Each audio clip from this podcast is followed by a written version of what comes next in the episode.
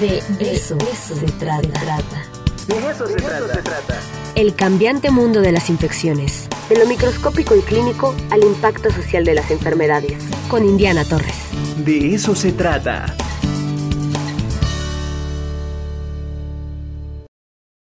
Regresamos al de eso se trata y regresamos muy bien acompañados con la doctora Indiana Torres. Ella es la directora de la Facultad de Medicina y cada semana está aquí en el de eso se trata, pues para hablar del cambiante mundo de las infecciones. Indiana, ¿cómo estás? Qué gusto saludarte. Hola Ricardo, qué gusto saludarte a ti y a todos los radioescuchas y televidentes ahora. Así es, así es. Ya llevamos un mes, Indiana, aquí en la tele y, y ahí vamos, y ahí vamos. Qué maravilla, qué maravilla. Muchas felicidades. Gracias, Indiana. Cuéntanos, ¿qué tema nos tienes el día de hoy? Pues mira, yo estoy como en la disposición de darle voz a los médicos. Entonces quisiera compartir con ustedes los resultados de una, una situación que se presentó.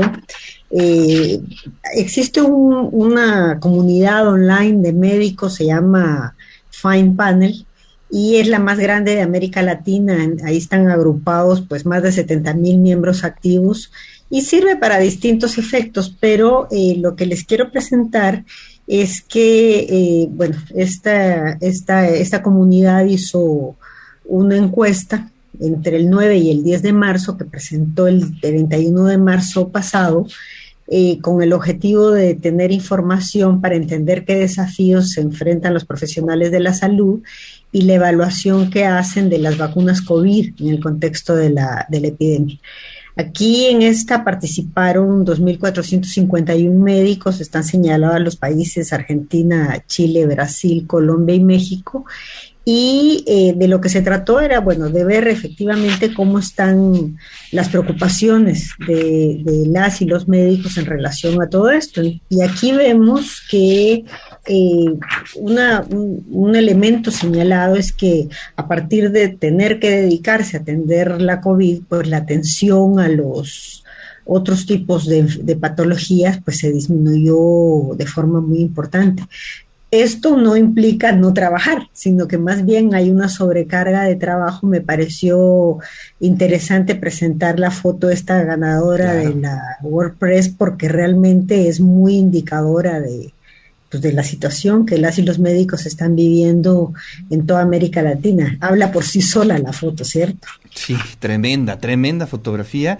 Y además toda la historia, ¿eh? Por ahí estuvimos eh, leyendo todo lo que tuvo que hacer este fotógrafo para lograr pues que le abrieran las puertas del hospital. Bueno, pero esa ya es otra historia, pero sí que bueno que la retomas, Indiana.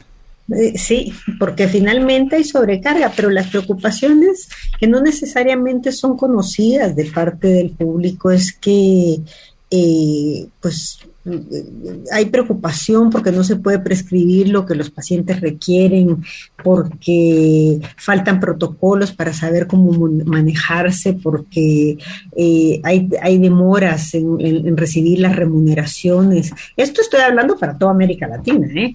porque es difícil adaptar al trabajo a las herramientas de la telemedicina, porque no, no, se están reconociendo las consultas virtuales, porque se ha reducido el personal sanitario en, en, los lugares de trabajo, porque la adherencia, es decir, el que los pacientes sigan con sus medicamentos, está viendo afectada, porque están faltando controles, porque hay eh, angustia de parte de los pacientes. Incluso en una de las respuestas dicen que el riesgo de contagio, esto ya lo habíamos dicho antes, no es lo más preocupante, pero sí sigue existiendo finalmente, porque eh, en, en la última semana, previo a la encuesta, lo que ellos dicen, el 60% es que eh, estuvieron con contacto con pacientes y no necesariamente por trabajar en áreas COVID.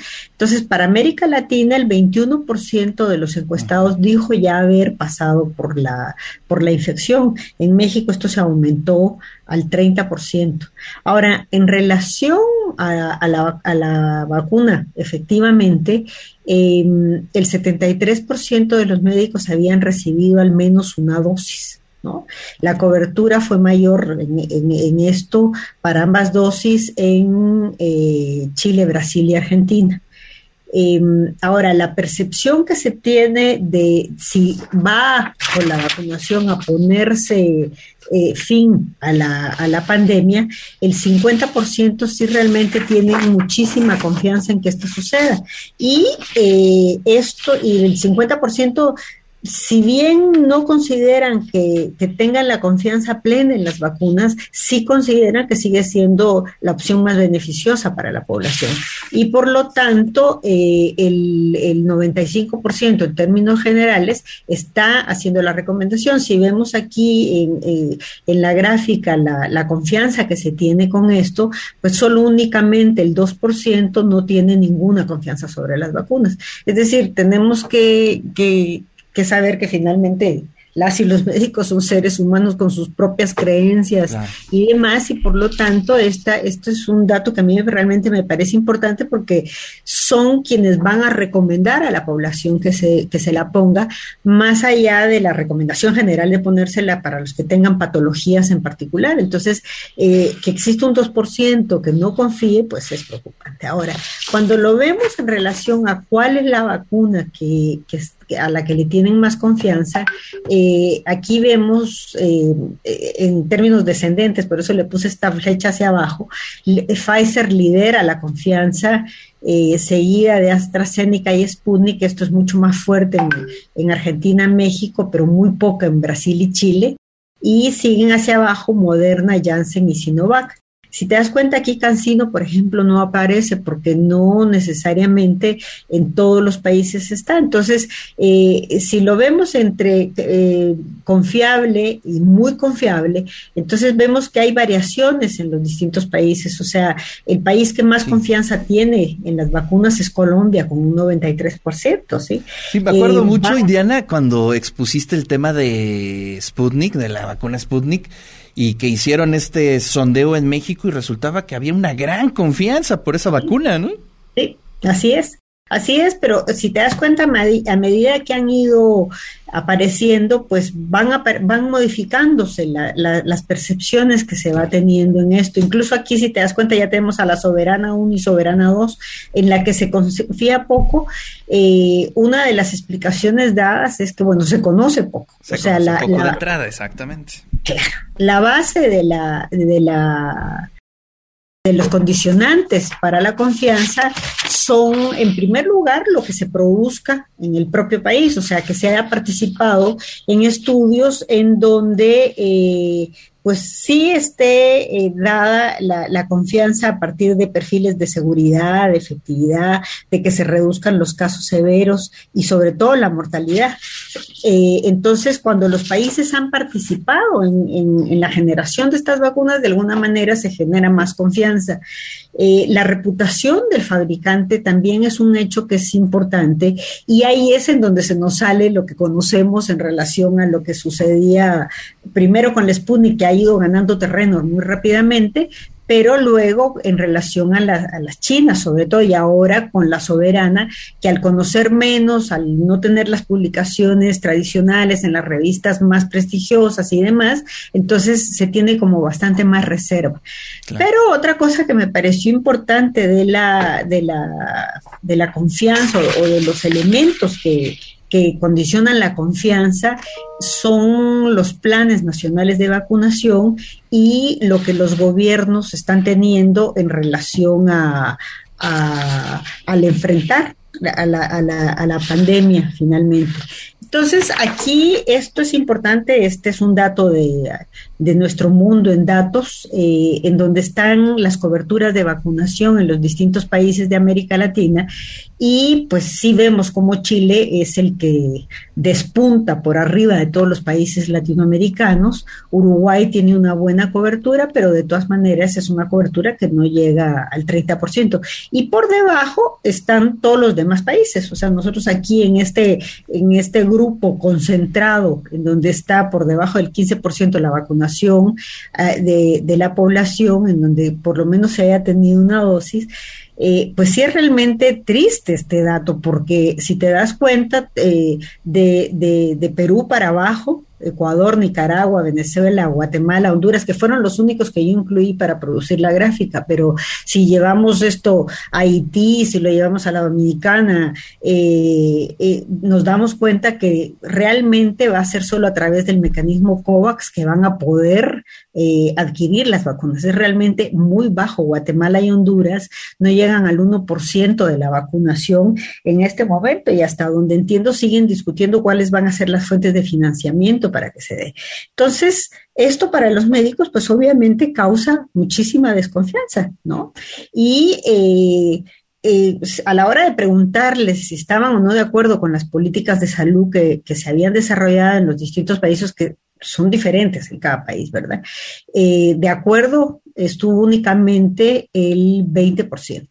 Sea, el 80% de los, de los de las y los médicos en toda América Latina, pues desconfían de las políticas de salud. ¿Cuánto de politización hay en esto? Pues no lo sabemos, pero finalmente la percepción de que no es lo correcto para realizar en cada país, pues desgraciadamente sigue estando presente. Se tienen muchas dudas en tanto al, mecanismo este de, la OMS, de la, de la COVAX, para que se pueda eh, cubrir en tiempo y forma a la población y que de esta manera pueda detenerse la, la, la, pandemia. Eh, para América Latina, eh, lo que las y los médicos contestaron es que esperarían que más o menos 20 meses se dé el control. Estamos hablando casi de dos años entonces. En Chile es el único país en donde esto se modifica porque bueno, la cobertura estaba por arriba del 70%, entonces consideran que, que para en 11 meses podrían tener esto controlado. Pero, aquí es donde viene el pero, es en Chile, a pesar de la vacunación, en donde la nueva ola ha cobrado casi el doble de casos de lo que presentaron en la ola anterior. Entonces es, es realmente eh, interesante el comportamiento que esto ha tenido y quisiera referirme a esto eh, posteriormente solo presentarles que eh, lo que se está considerando de parte de las y los médicos de prioridades para la vacunación, pues sí se pone al personal sanitario en primer lugar, a la población de, de más de 60 años eh, por debajo incluso de las personas con comorbilidades, que si tú te das cuenta en México esto ha sido una cosa de la que no hemos hablado, hemos hablado del, del, del, personal de salud y en esto pues sí seguimos haciendo un llamado para que dentro del personal de salud se considere también a las y los internos médicos eh, que nosotros tenemos como estudiantes en, en, las, en las distintas unidades de salud, a, a los pasantes también que sean considerados para que sean vacunados. Pero lo interesante en esto es que, eh, pues, eh, está por encima de, la población de más de 60 años, la población con comorbilidades que eh, en los distintos países, pues si vemos la gráfica tiene un comportamiento como más o menos más o menos general dentro de lo que se sugieren sean las prioridades para la vacunación de la población y podamos de esa forma pues tener una cobertura adecuada. En el mundo esta es una gráfica que me parece tristísima, ¿no? las personas que han recibido por lo menos una dosis, eh, hasta el azulito clarito tenemos al 5% y es realmente triste cómo esto se da. Me llama mucho la atención que Australia aparezca en blanco ¿no?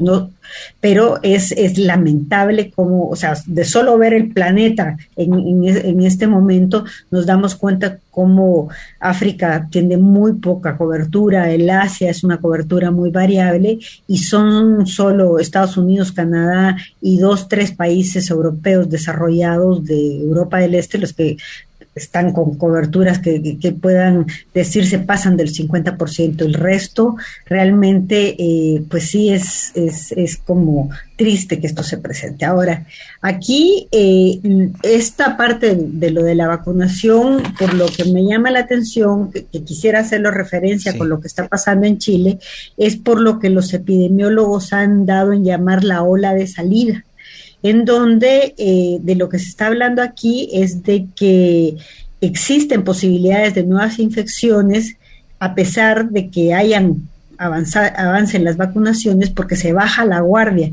Entonces, mientras más aumentan las vacunas, más se baja la guardia. O sea, ya sabemos que las vacunas no, no confieren una protección del 100%, entonces esto realmente es, es importante. Y el caso chileno creo que es el que más nos tiene que llamar la atención, porque tenemos otros como Israel en donde la cobertura ha sido realmente alta, en donde en este momento hasta están hablando de quitar el cubrebocas, vamos a ver cómo les va, ¿no? Esto todavía es muy prematuro para saberlo, ¿no? Pero no nos tenemos que olvidar tampoco de que existen variantes de la COVID que siguen, que siguen siendo importantes, ¿no? Entonces, eh, creo que pues aquí tenemos que seguirnos cuidando. Desgraciadamente, este, este, este es el mensaje. No podemos tener eh, eh, toda la confianza puesta en el hecho de que, de que ya se de que ya se están cubriendo la, con vacuna a grandes sectores de la población, bueno, para nosotros estamos lejos de estar cerca del 70%, pero en los países en donde esto se está dando, de todas maneras están enfrentando una ola importante con una mortalidad también importante. Híjole, la verdad es que varios temas se nos quedan en, en, en, el tintero, Indiana. A mí me gustaría mucho, por ejemplo, que platicáramos qué es lo que está haciendo, por ejemplo, los ministerios de salud en Centroamérica, en África. Entiendo que ya hay muchas propuestas, pues prácticamente para expropiar este, eh, eh, las vacunas, pero es, eh, es bien importante que empecemos a pensar porque este no es un tema, y eso lo hemos platicado, que digamos eh, se dirija específicamente a un país, sino es un tema internacional. Es decir, en la medida en que los demás países también se vacunen, pues vamos a estar protegidos también nosotros. Y mirando hacia el sur, eh, pues también encontramos blancos. Todo Centroamérica o gran parte de Centroamérica está en blanco, Indiana. Sí, mira, hay una demanda creciente en el mundo porque se liberen las patentes. Eh, sobre todo a partir del anuncio que hizo el CEO de Pfizer, que iba a haber necesidad de una tercera vacuna a los seis meses y después esto repetirlo cada año, que creo que no está basado en un estudio, no lo pude encontrar a, pesar de buscarlo cuando hizo este anuncio. Creo que aquí hay una cuestión comercial que es muy lamentable, en donde las voces que se alzan para que se quiten las patentes, pues son totalmente justas, porque vimos ese mapa lamentable vemos en Centroamérica, es variable la posición, o sea, Costa Rica tiene bastante más avance en términos de vacunación, Nicaragua tiene un, eh, eh, en el país un, un, laboratorio en donde van a poder producir la Sputnik localmente, entonces pero además ha tenido una epidemia bajita, digamos, ¿no? Pero Honduras eh, y, Guatemala es lamentable, menos del 1% de la población. El Salvador, eh, el presidente salvadoreño sí inició una vacunación más, más importante, se destinaron recursos para esto, pero pues como esto tenemos varios países de América Latina totalmente en blanco. Así es. Indiana, te agradezco muchísimo y nos escuchamos, nos vemos la próxima semana. Gracias Ricardo y hasta la próxima semana.